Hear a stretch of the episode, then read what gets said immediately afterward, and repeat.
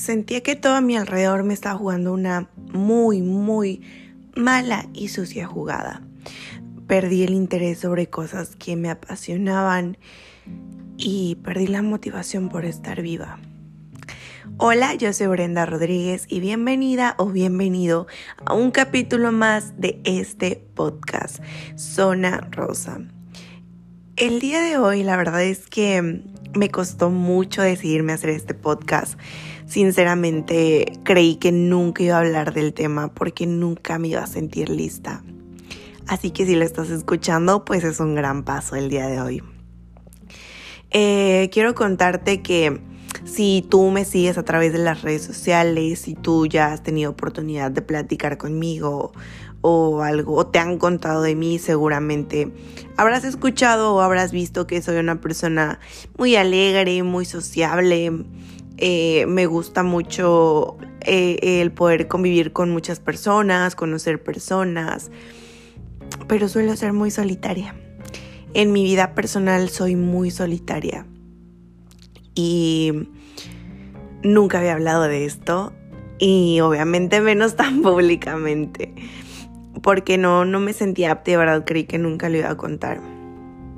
Desde hace tres años sufro de ansiedad eh, sufro unas crisis mm, complicadas, bastante complicadas. En su mayoría logro controlarlas, eh, pero sí he llegado hasta el hospital por ello.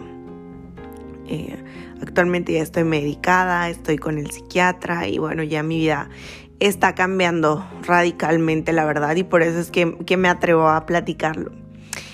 Pero te quiero contar algo que es muy personal y te lo cuento porque porque quiero transmitirlo de la mejor manera y que si tú te puedes llegar a sentir identificado, tengas, ah, no, no quiero decir una base, porque obviamente, claro que todos pensamos y sentimos distinto, pero sí que puedas saber que vemos muchas personas luchando y que a veces no lo contamos por miedo a lo que digan los demás o porque no sabemos simplemente cómo pedir ayuda. Hace unos meses pasé por la peor depresión de mi vida. Eh, llegó el punto donde dije, ya no tengo motivos. Se me acabaron los motivos y, y ya no quiero estar en este mundo. La verdad es que fue muy, muy complicado. Llevo mm, unos casi medio año, casi medio año ya eh, lejos de, mi familia, de mis amigos, fue una decisión que yo tomé, que yo me arriesgué y llegué a un lugar donde no conocía nada ni nadie. Eh, no conocía ni el lugar, no sabía ni moverme y realmente solo estuve encerrada. Solamente salí al gimnasio y salí al súper y salí a hacer algunas compras, pero pues todo lo trabajaba desde casa. Entonces estaba completamente encerrada y a la par de, que me rompieron el corazón y a la par de extrañar a mi familia y a la par de mi, de mi ansiedad que llevo tres años liando con esto y que yo en ese momento no estaba medicada. Y bueno, problemas económicos, presiones y bueno, cosas también de la vida adulta, ¿no? Creo que fue una racha que se me juntó todo y, y caí en depresión caí en depresión. De verdad que yo, yo, yo creí que no le iba a librar. Yo sentí que no le iba a librar. Yo dije, así me voy a quedar. O sea, está muy cabrón que yo salga de este hoyo. Yo me lo decía a mí misma porque yo dudé de mí misma, porque yo no me sentía bien, yo no me sentía para nada bien.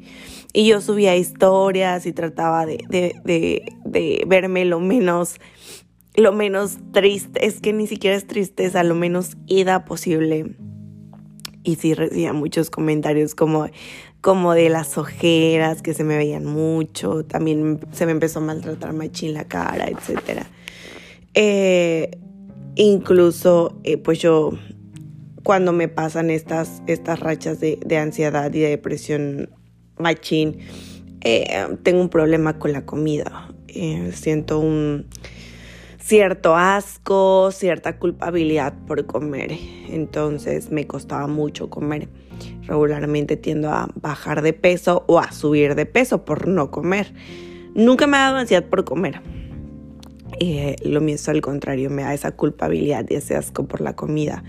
Entonces debo de tener mucho cuidado porque pues obviamente a la par se me desencadena un sinfín de cosas y de enfermedades más.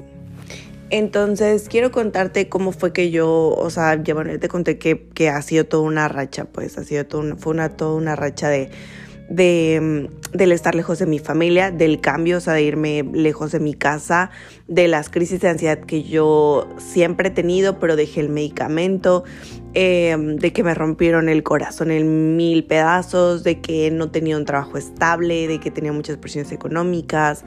Fue, fue una, una racha. Yo me despertaba a las 9, 10 de la mañana, cosa que odio con todo mi ser porque a mí siempre me ha gustado levantarme muy temprano. Entonces me levantaba a 8, 9 de la mañana, 10, 11 y me despertaba, no quería ir al gimnasio, o sea, iba porque neta era el único lugar donde salía. Llegaba al gimnasio, entrenaba sin ganas y en el camino en, el camino me subí al autobús y simplemente decía, ¿qué hago aquí? Vine con la esperanza de crecer, de, de volverme famosa, de hacer esto, de hacer videos, de hacer mi música. Y, y estoy aquí sola. Estoy aquí sola con un montón de presiones, sin mi familia. Me bajaba del autobús y empezaba a caminar hacia la casa, temblando con taquicardia. Mareadísima, porque siempre en mis crisis de ansiedad me mareo mucho. Y entraba aquí a la casa y me tapaba y me ponía a llorar, a llorar y a llorar hasta que me dormía. Y ya despertaba y decía, ni siquiera tengo hambre. A veces comía, a veces hacía una comida al día. Por mi mente pasó lo peor, pasó de verdad lo peor y, llegó un punto donde dije yo, yo ya no quiero vivir, ya no le encuentro motivo aquí, ya no le encuentro motivo a estar viva. Me siento sola, me siento lejos de casa, me siento inútil, me siento gorda, me siento fea. Y, ya no quería. Y saben qué fue lo que me detuvo. El decir, ¿y si, y si algo me pasa? ¿Y si yo hago algo para ya no, para ya no estar en este planeta Tierra? ¿quién se va a enterar?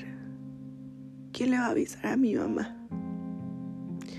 Yo vivo sola, no tengo amigos, no hay nadie que me visite, no hay nadie que venga a mi casa. ¿Hasta qué momento se enteraría mi mamá de que ya no estoy? Y ahora la preocupación, bueno, ni siquiera preocupación, o sea, lo que le pasaría si se entera que me pasa algo a mí. ¿Y cómo vendría hasta acá?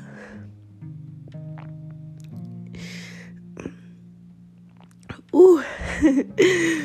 La verdad es que fue algo que yo me prometí a mí misma que nunca contaría, pero repito, si lo cuento es porque hoy ya me siento más preparada para esto y porque yo quiero que sepan que a veces nos sentimos tan en el hoyo y nos sentimos que nunca jamás en la vida vamos a poder salir de ese hoyo. Nos sentimos tan, solos, tan solas, que creemos que toda la vida va a ser así y que siempre nos vamos a sentir igual, que todo nos va a preocupar, que todo nos va a atormentar. Y quiero decirte que no es así. La vida está llena de sorpresas y a veces nos baja, literal, nos tumba en el suelo la vida para prepararnos para lo que viene. A veces no comprendemos, nos cuestionamos, a veces a, la vida, a Dios, el, el por qué me está pasando a mí, por qué estoy pasando esto. Pero créeme, te está preparando para algo siempre he sido una persona súper positiva. Soy, soy una niña, yo, yo soy una niña de cuatro años, o sea, disfruto mucho de cosas básicas. A mí me regalas una paleta, yo créeme que voy a, a estar feliz con esa paleta y voy a valorar porque te tomaste el tiempo de pensar en algo que me gustara. Disfruto de, cosas muy básicas como ir a la playa, sentarme, escuchar las olas. Disfruto de un café, de un rico café. Disfruto el ver el atardecer. No saben cuánto amo el solecito. Y ver el atardecer me llena de energía. Yo soy de verdad una niña, o sea, a mí me, yo veo los peluches y grito, veo a, las princesas y, y, me siento una princesa y siempre he sido así. En alguna temporada de mi vida lo dejé de ser porque la gente te llega a malear tanto que, que uno pone su barrera protectora. Pero, pero yo soy así y cada vez me siento más yo, cada vez siento que puedo explotarme más yo y a veces la gente podrá decir, ay, qué ridícula, pero si yo estoy feliz, a mí la verdad es que no me importa. Pero les estaba contando, yo, yo soy, yo soy una, una niña chiquita, una niña de cuatro años, eh, encerrada en un cuerpo de una morra independiente, eh, microempresaria, etc. Pero, pero esa, esa niña conserva muchas, muchas cosas y de eso conserva la positividad que yo trato de verle siempre el lado bueno a las cosas.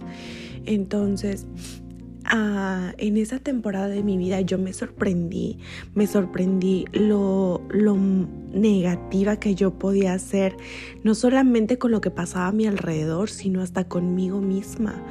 Eh, el, yo me amo, me amo con todo el corazón, pero en ese momento me odiaba y no era porque me, me odiara a mí como persona, me odiaba estar en este mundo, me odiaba estar viva. Y wow, ahora reacciono y ahora no reacciono, ahora reflexiono y digo, wow, qué tan mal me sentía para poder pensar esas cosas. La verdad es que esto es un tema de salud mental, ¿eh? esto es un tema completamente de salud mental. La gente piensa que la depresión, que la ansiedad es solamente cuando estás triste, triste, perdón, eh, y no es así. Es un problema psicológico, es una enfermedad mental muy cabrona. Y mis respetos para quienes logramos salir de eso, porque no es fácil. La gente podrá decir, solamente depende de ti misma, pero sí, estoy de acuerdo, pero en ese momento ni siquiera te tienes a ti misma. No tienes nada con que salir adelante porque uno duda de sus capacidades, uno no se reconoce. Yo me veía al espejo y yo no sabía quién era. Y por el Instagram me llevaban mensajes de que es que tú eres esto y te admiro por esto y ¿verdad? agradecía y les escribía cosas súper lindas que a mí me gustaría que me dijeran en ese momento, pero yo no me sentía así. El síndrome del impostor, yo no sé si ustedes lo conocen, pero el síndrome del impostor que no te deja ver esas cualidades es bien cabrón.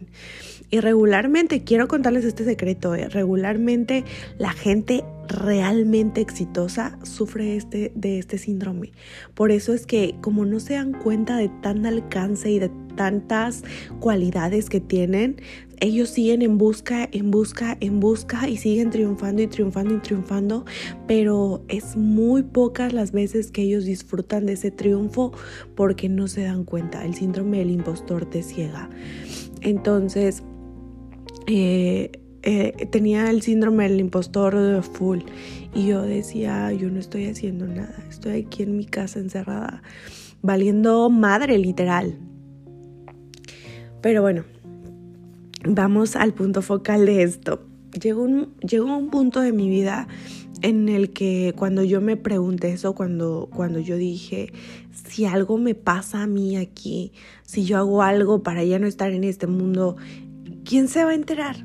Nadie se va a enterar, nadie me visita, no tengo amigos aquí, no tengo familia aquí, para que alguien venga a la casa y se dé cuenta de lo que está pasando, de lo que pasó. ¿Cuánto tiempo va a tardar? ¿Cuánto tiempo voy a hacer sufrir a mi familia? Y ellos no tienen ninguna necesidad. Eh, entonces fue ahí donde me cayó el 20 y dije, ¿qué me estoy haciendo? ¿Qué estoy haciendo? Recuerdo que ese día estaba en la cocina, me regresé al cuarto, me acosté, me tapé y me desperté como a la una de la mañana. Y desde la una hasta como a las seis estuve despierta. Y estuve despierta rezando. Y yo decía, Diosito, no sé qué planes tengas para mí, no sé por qué me estás haciendo sentir esto, no sé por qué estoy sintiendo esto. Solamente te pido que me des la sabiduría, la madurez, la inteligencia para, para hacer lo correcto. Pero me quedé rezando tranquila. Me, se me salían mis lágrimas, pero era más una plática era más una plática con Diosito, era más eh, eh, tratar de sentir esa conexión. Y, al me quedé dormida, me desperté como a las 11. Ni siquiera me acuerdo que ni siquiera fui al gimnasio ese día, me quedé aquí. Me desperté, me puse a doblar mi ropa porque tenía ropa por todos lados. Doblé mi ropa, tendí la cama, me metí a bañar y cuando me metí a bañar lloré, lloré todo lo que me sobraba para llorar, que ya era poco porque ya ni lágrimas me salían. Lloré, lloré, lloré, lloré. Y me acuerdo que me puse a escribir en una hoja todo, todo, todo lo que yo sentía, todo lo que me había hecho daño y, y cómo me sentía en ese momento agarré esa lila que me nunca en ningún momento me dije mañana ya voy a estar bien porque uno no puede uno no puede salir de ese hoyo de volando uno tiene que escalar para salir de ese hoyo y creo que empecé a tomar las riendas de mi vida, como no me pregunten de dónde saqué esa fortaleza, no me lo pregunten porque ni siquiera yo tengo idea. Pero uno siempre tiene esas reservas en su ser en su corazón, en su alma. Empecé a hacer acciones poco a poco. Dejé de presionarme, dejé de decir, ¿y si no pasa esto? Y no, simplemente empecé a hacerlas por mí. Eh, empecé a decir, tengo que hacerlo porque allá hay gente que confía en mí y no los quiero defraudar. Pudiera, claro que pudiera defraudarlos porque al final pues uno es humana y comete errores, pero no quiero hacerlo, no quiero defraudarlos. Y quiero ver a mi familia pronto y quiero cumplir todos esos sueños. ¿Cómo le haga? No lo sé, pero mañana me voy a levantar de la cama. Y fue así. La verdad es que es un tema que me causa mucho conflicto porque yo siempre he sido muy positiva y, el platicar de esto me hacía sentir débil. Hoy no, hoy que lo estoy platicando con ustedes me hace sentir valiente y me hace saber que fui muy valiente y que fui muy fuerte para lograrlo. Hoy, ahorita estoy, sí, sí estoy medicada, sí, sí estoy yendo con un psiquiatra y no me arrepiento. No me arrepiento porque he podido trabajar, porque he podido disfrutar un poquito más de mi trabajo, disfrutar de lo que soy, eh, me la he creído un poquito más de las cualidades que tengo, estoy comiendo bien, me da hambre, me da mucha hambre todo el día. Y, y bueno, al final no pasa nada. Em, quiero quiero terminar este podcast diciéndote algo muy, muy especial para mí y que me hubiera gustado mucho escuchar cuando, cuando yo me sentí mal. Cada día que nos levantamos, tenemos la oportunidad de decidir nuestro estado de ánimo. y lo hemos escuchado esto muchas veces.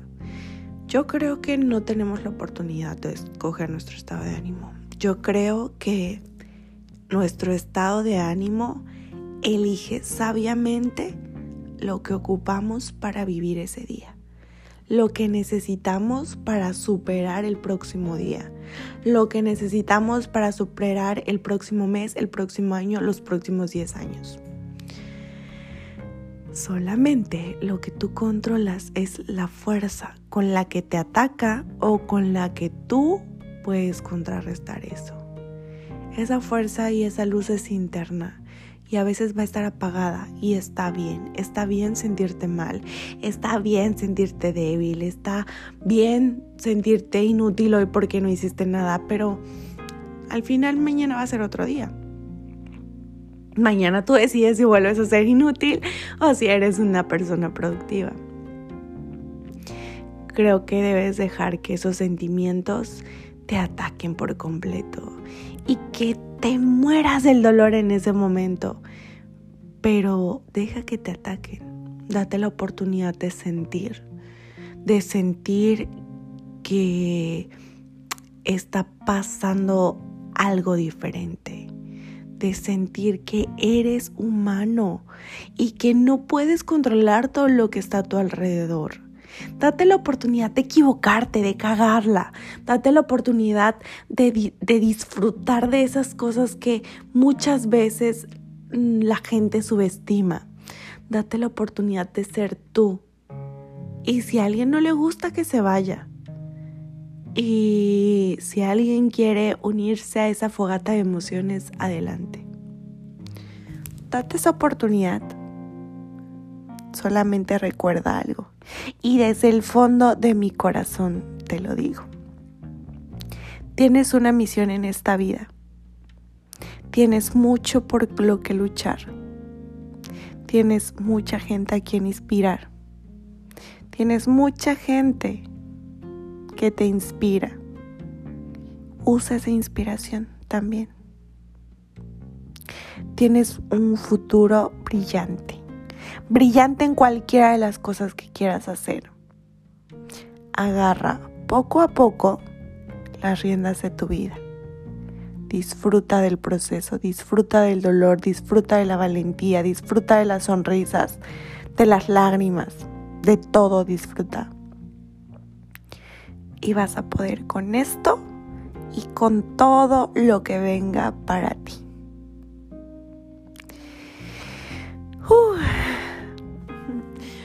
Qué complicado, ¿verdad? Qué complicado que hayas escuchado esta parte de mí. Pero bueno, eh, si algo, bueno, lo, ya saben, pero lo, lo voy a repetir. Estas redes están abiertas 24/7 para cada uno de ustedes, de cada una de ustedes que tenga algún problema, que se sienta mal, de verdad, a cualquier hora del día, cualquier día del año, pueden escribirme y trato de estar leyendo y estar al pendiente siempre de todo. ¿Ok? Pero aquí tienes una amiga más. Yo soy Brenda Rodríguez. Eh, hoy te conté un pedacito de mi vida, un mini pedacito de mi vida. Y espero que te sirva para darte cuenta que todo es posible. Que no siempre, eh, como dice la canción de Shakira, que no hay mal que dure 100 años. Yo soy Brenda Rodríguez y nos vemos en el siguiente, nos escuchamos en el siguiente capítulo de este podcast Zona Rosa. Bye bye.